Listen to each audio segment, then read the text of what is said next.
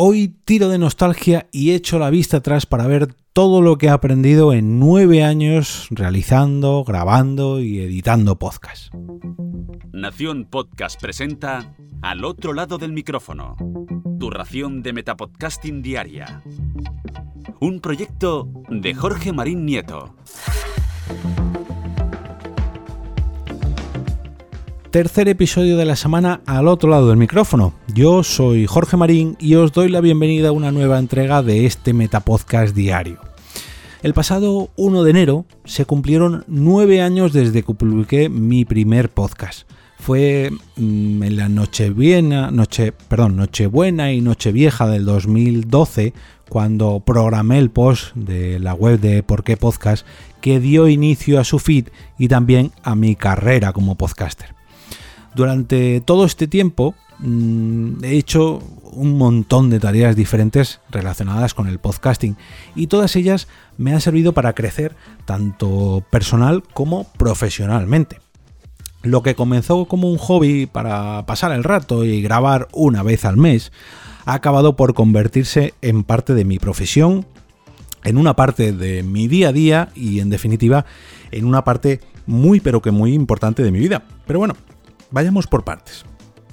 Cuando decidí que quería comenzar un nuevo proyecto en forma de podcast, ya llevaba escuchando este tipo de formato unos 3 o 4 años.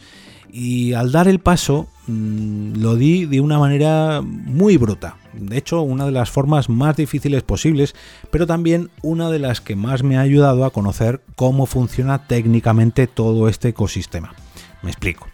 Como os comentaba, todo comenzó con la web de Porque Podcast y en vez de buscar una manera sencilla, cómoda y fácil para ir aprendiendo poco a poco, pues no, lo hice todo, todo, todo al revés, empezando la casa por el tejado.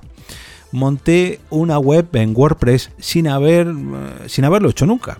Investigué cómo crear mi propio feed casi manualmente, subí todos los audios al propio hosting, a mi propio servidor de la web, aprendí a editar todo con Audacity en formato multipista sin ver ningún tutorial ni hacer ningún curso. Vamos, eh, todo lo que hoy en día le diría a alguien que acaba de empezar que no hiciese bajo ningún concepto.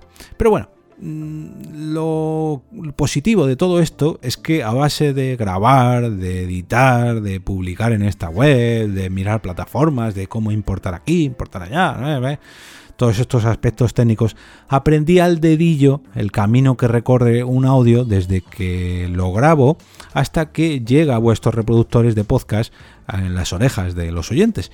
Y puede que os estéis preguntando, ¿y todo esto para qué narices te sirve, Jorge? Pues, ¿de qué me sirve a mí saber todo ese proceso? A ver, mm, hoy en día, gracias a Dios, tenemos un montón de plataformas capaces de hacernos la vida más fácil y sobre todo más automática. Pero como todo, siempre hay algo que puede fallar y bueno, pues eh, es bueno conocer en qué punto está el error para saber cómo solucionarlo en el caso de que pase algo. Y creedme que pasa muy pero que muy a menudo con esto de los podcasts. A lo mejor hay muchos oyentes que no os dais cuenta, incluso hay muchos podcasters que no os dais cuenta, porque al final las cosas se acaban arreglando. Pero hay veces que a lo mejor desde que subimos un episodio hasta que se ve publicado en una plataforma pasan horas o incluso días. Hay veces que el capítulo, pese a que dure 8 minutos, parece que dura una hora, como me pasó a mí hace poquito. Hay veces que no se ve la carátula de un podcast en una aplicación. En fin, detallitos que a lo mejor mucha gente pasa por alto, pero que a mí personalmente me sacan un poco de quicio cuando ocurren. Y todo esto solamente era el principio de todo. Además de la parte técnica de montar y comenzar un nuevo podcast, también está el hecho de la parte, digamos, más creativa. Desde montar el diseño sonoro del propio podcast, así como realizar sus portadas, logos, carátulas de cada episodio, eh, hacer los guiones o simples escaletas, aprender a locutar, o quizás no tanto a locutar, sino mm, aprender a hablar al micrófono hablar correctamente. Está claro que todos sabemos hablar, pero hay muchas veces que nos ponemos en una conversación y hacemos así y nos alejamos del micrófono o gritamos mucho y estoy hablando con un compañero de mi izquierda y ya no enfoco el micrófono o viene alguien y me interrumpe.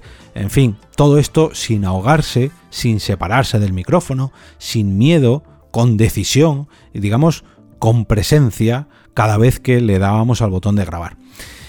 Y como director de un programa llamado Porque Podcast, eh, no solamente debía aprender a hacerlo yo, sino a vigilar que otros también lo hicieran correctamente para que luego el Jorge del futuro de cada grabación no tuviera que pegarse horas y horas y horas y horas de edición. Pero bueno, hablando de compañeros, ¿qué decir de la parte más social de grabar podcast? Desde que comencé a buscar compañeros a finales de ese 2012 para grabar hasta el día de hoy, a principios del 2022, he conocido a centenares de personas. Por aquel entonces era oyente de podcast y tenía muchas, pero que muchas ganas de conocer a los creadores de esos programas que me acompañaban durante tantas horas a lo largo de cada semana. Pero no fue hasta que comencé a crearlos por mí mismo cuando descubrí una de las mejores cosas que me ha brindado el podcasting. Toda la gente que hay detrás de cada proyecto y no hablo solamente de creadores, ¿eh? sino de oyentes también. Pero parece que hasta que no das el paso, mm, digamos que no, mm, no te ves con valor como para conocer a tantos creadores y oyentes. Pero bueno, he tenido y tengo grandes compañeros de micrófono. He invitado también a un montón de personas a mis podcasts y he escuchado también a otros cientos de personas eh, a los que me une una afición o profesión, incluso en algunos casos, que ofrece algo muy distinto a lo que ofrecen el resto de aspectos de Internet o de proyectos de Internet. Y es que gracias a estos minutos de escucha y de acompañamiento, hacen, digamos, que la conexión con esas personas, ya digo, tanto oyentes como podcasters, sea un tanto especial. Y que aunque no las conozca personalmente y sí digitalmente, haya una, ¿cómo decirlo?, una confraternidad que este medio, ya digo, el podcasting, eh, lo vuelve una de las mejores cosas que ha podido ofrecerme la red de redes en todos estos años. Además de, en Por qué Podcast, pues también he participado en, otros proyectos, he creado otros podcasts, he ayudado a montar otros, en fin. Al otro lado del, del micrófono es solamente el último ejemplo de todo esto. Y ese camino, la verdad que me ha enseñado también muchas cosas. He grabado con guiones muy detallados, que prácticamente eran locuciones de un guion que tenía que seguir, con escaletas muy pero muy simples, simples esbozos, o incluso capítulos totalmente improvisados.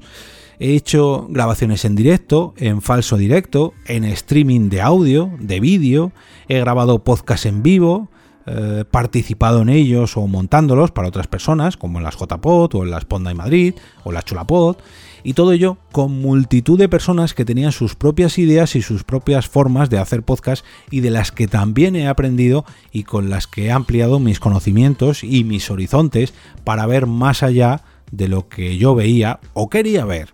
Todo esto también me ha ayudado mucho a crecer como persona. Todo esto pues ha acabado derivando en la última de las partes a las que también quiero hacer mención, la parte profesional. Si a todos estos conocimientos aprendidos a lo largo de los años le sumamos la gran cantidad de ganas que le pongo a conocer y a ayudar a que otros conozcan este formato llamado podcast, el resultado es la posibilidad de ganarme la vida haciendo lo que me gusta, haciendo podcast. Todo dentro de mi empresa y también fuera de ella. Mm, de hecho, mi jornada laboral, eh, aunque no es solamente grabar podcast, pero sí que en su mayoría de horas está dedicada a hacer crecer el podcasting en mi empresa. Y esto no solamente incluye el hecho de editar o grabar audios, no, no, hay mucho trabajo detrás. Mm, esto hace que, mm, que todas estas, estas horas mm, no se vean solo recompensadas con la parte monetaria, con la forma de dinero, cosa que la verdad que es increíble y yo todavía no me lo termino de creer. De hecho, no me lo creería si, si me lo hubieran dicho hace años. Pero la verdad que sienta muy, pero que muy bien dedicarse a algo a lo que te gusta y que poco a poco todo esto vaya, vaya digamos, ofreciéndote resultados, ya digo, no solamente económicos, sino emocionales, si me permitís la expresión. Cuando alguien totalmente ajeno al podcasting empieza a conocer las posibilidades que ofrece este medio, o cuando alguien que sí que realiza podcast ve cómo su proyecto mejora, crece y se expande gracias a la ayuda que yo le doy, es una sensación increíble. Por eso decía lo de la parte emocional. Y hasta aquí, pues, un breve resumen de algunos de los aspectos que han ido salpicando mi vida como podcaster o como creador de podcast. Podría hablaros de las horas infinitas eh, editando audio, preparando contenido, intentando monetizar cada episodio de cada uno de mis podcasts. Y, qué decir también de las eh, tantas y tantas y tantas herramientas digitales, bueno, digitales y analógicas también, que han pasado por mis manos en estos nueve años. Pero bueno, me voy a guardar algunas de estas anécdotas y estas horas para cuando llegue al décimo aniversario, que si no, no voy a tener nada que contaros el año que viene. Si todo va bien, llegaremos juntos a ese décimo aniversario si seguís escuchando este Metapodcast diario al otro lado del micrófono. ¿Por qué podcast? Cualquiera de los podcasts de mi empresa o bueno, o cualquiera de los de que aparezca yo como invitado durante los próximos meses. Ya sabéis que si no queréis perderos ningún episodio o ningún enlace a las noticias, herramientas, recomendaciones, eventos, curiosidades o experiencias como la que os he comentado hoy, que traigo en este podcast día tras día, pues os invito a uniros al canal de Telegram para estar al tanto de todo esto.